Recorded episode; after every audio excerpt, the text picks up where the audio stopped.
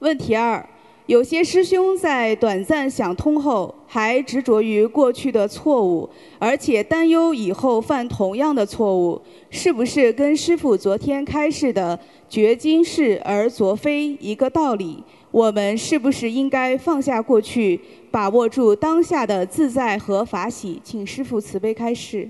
任何人曾经做过的事情，就算自己想通了，他也会啊有这种作非的感觉的。因为任何一个人做错了，他在他八十天中，他会有忏悔的心。只要忏悔，就在他的阿赖耶识里面一定有储存。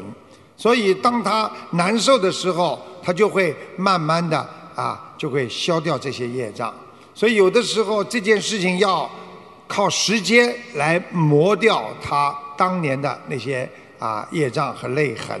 所以，有时间的让他有一个啊些思想的空间，但是想完之后，让他好好的继续前进。经常的前进就不会想了，每一天在往前面走，在进步，他就不会想他过去了。如果这个人只是停滞不前，天天的在家里难受，他没有进步的话，他接下来的工作就是天天在想着过去难受的事情，就会让他走倒退。所以我们要帮助他们前进。